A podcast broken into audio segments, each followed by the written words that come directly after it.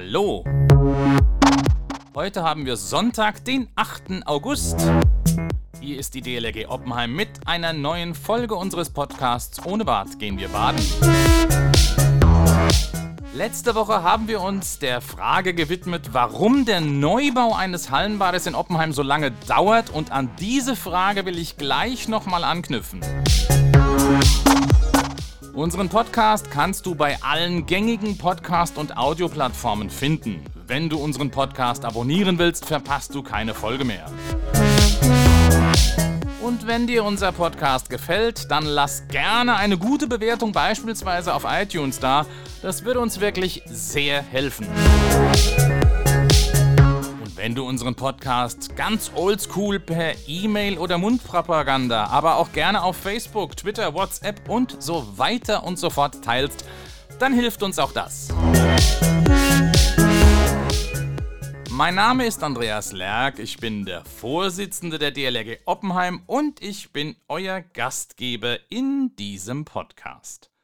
Dass alleine schon die verpflichtende europaweite Ausschreibung viel Aufwand bedeutet und viel Zeit in Anspruch nimmt, haben wir in der letzten Folge besprochen. Heute wollen wir auf einen anderen Aspekt eingehen, der ebenfalls einen enormen Aufwand mit sich bringt. Wer denkt, ein öffentliches Schwimmbad ist sozusagen nur ein großes und ausgemauertes Loch im Boden, das dann mit Wasser gefüllt wird, der irrt sich. Für den Bau eines Schwimmbades gibt es Normen. Viele Normen sehr viele Normen.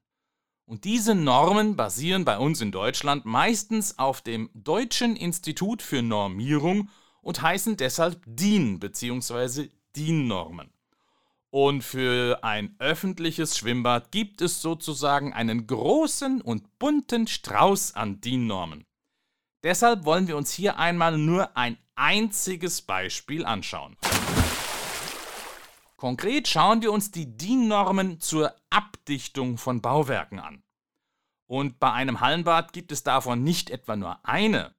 Nein, es gibt gleich mehrere dieser DIN-Normen, die für so ein Gebäude zutreffen und einzuhalten sind. Da wäre die DIN 18531, die die Abdichtung von genutzten und nicht genutzten Dächern regelt.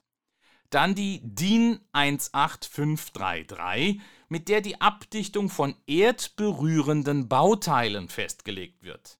DIN 18534 kümmert sich um die Abdichtung von Innenräumen. Und die wohl wichtigste Norm ist die DIN 18535, denn die kümmert sich um die Abdichtung von Behältern und Becken. Diese Norm also kümmert sich sozusagen unmittelbar um das Schwimmbecken. Und diese DIN 18353 hat es in sich.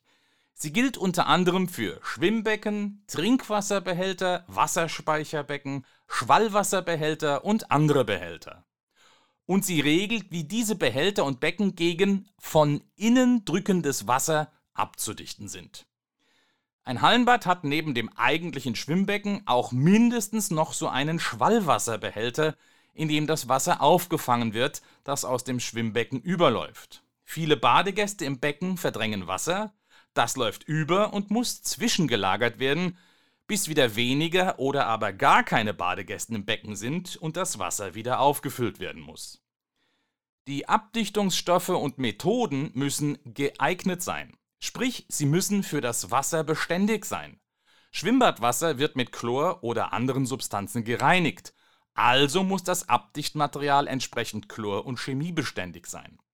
Dann muss bei der Abdichtung auch die Füllhöhe des Behälters oder Beckens berücksichtigt werden. Des Weiteren auch unterschiedliche Wassertemperaturen, wenn ein Becken, beispielsweise nach einer Wartung, zunächst mit eiskaltem Wasser befüllt wird und dieses dann auf Badetemperatur aufgeheizt wird. Und in so einem Becken sind auch Anschlüsse und Rohrleitungen eingelassen, die ebenfalls abgedichtet werden müssen. Die DIN 18535 regelt all das und unterscheidet auch noch zwischen Becken im Außenbereich, dann im Inneren eines Gebäudes und nochmal solchen, die vom Inneren eines Gebäudes in den Außenbereich übergehen. Na, ganz schön kompliziert, oder? Und das war nur eine einzige der DIN-Normen, die für einen Hallenbadneubau einzuhalten sind. Und du kannst dir sicher vorstellen, dass es für den Bau eines Schwimmbades erschreckend viele dieser Normen gibt, die alle einzuhalten sind. Da wäre die DIN 19643, in der die Aufbereitung von Schwimm- und Badebeckenwasser geregelt wird. Hier geht es also sozusagen um die Technik im Keller. Es gibt Normen für die Rutschhemmung von Fliesen und Kacheln im Schwimmbadbereich und für die Sicherheit im Barfußbereich. Es gibt DIN-Normen für die B- und Entlüftung von Gebäuden. Lass uns an dieser Stelle aufhören, denn wollte man alle DIN-Normen finden und nennen, würde diese Podcast-Folge sicherlich Stunden dauern. All diese ganzen verschiedenen Normen und Vorschriften müssen Architekten und Planer einhalten, wenn sie ein Hallenbad konzipieren, entwerfen und planen. Und alle Bau- und Zulieferfirmen sind genauso an diese Normen und Regeln gebunden. Siehst also, auch das ist ein Grund, warum der Bau eines Hallenbades kompliziert, langwierig und eben auch nicht ganz billig ist. Ein Hallenbad ist eben, wie schon in der letzten Folge erwähnt, ein komplexes Gebäude mit sehr viel ebenfalls komplexer Technik und diversen komplexen konstruktiven Elementen. Und damit ist auch das Sammelsurium an Normen und Vorschriften sehr komplex. Damit diese Podcast-Folge nicht auch noch zu komplex wird, machen wir für heute mal Schluss. Wenn du Fragen hast oder Anregungen für diesen Podcast, ja, dann melde dich doch gerne, das ist auch gar nicht so komplex, wie du gleich erfahren wirst. Wenn ihr mitreden wollt, dann schickt uns zum Beispiel eine E-Mail an podcast.oppenheim.dlg.de. Ich wiederhole podcast.oppenheim.dlg.de. Gerne lesen wir eure Nachrichten im Podcast vor, wenn sie zum Thema passen. Noch besser ist es natürlich, ihr schickt uns eine Sprachnachricht, die wir dann in unseren Podcast einspielen können. Ihr könnt mit eurem Smartphone eine Audioaufnahme machen und diese als E-Mail schicken.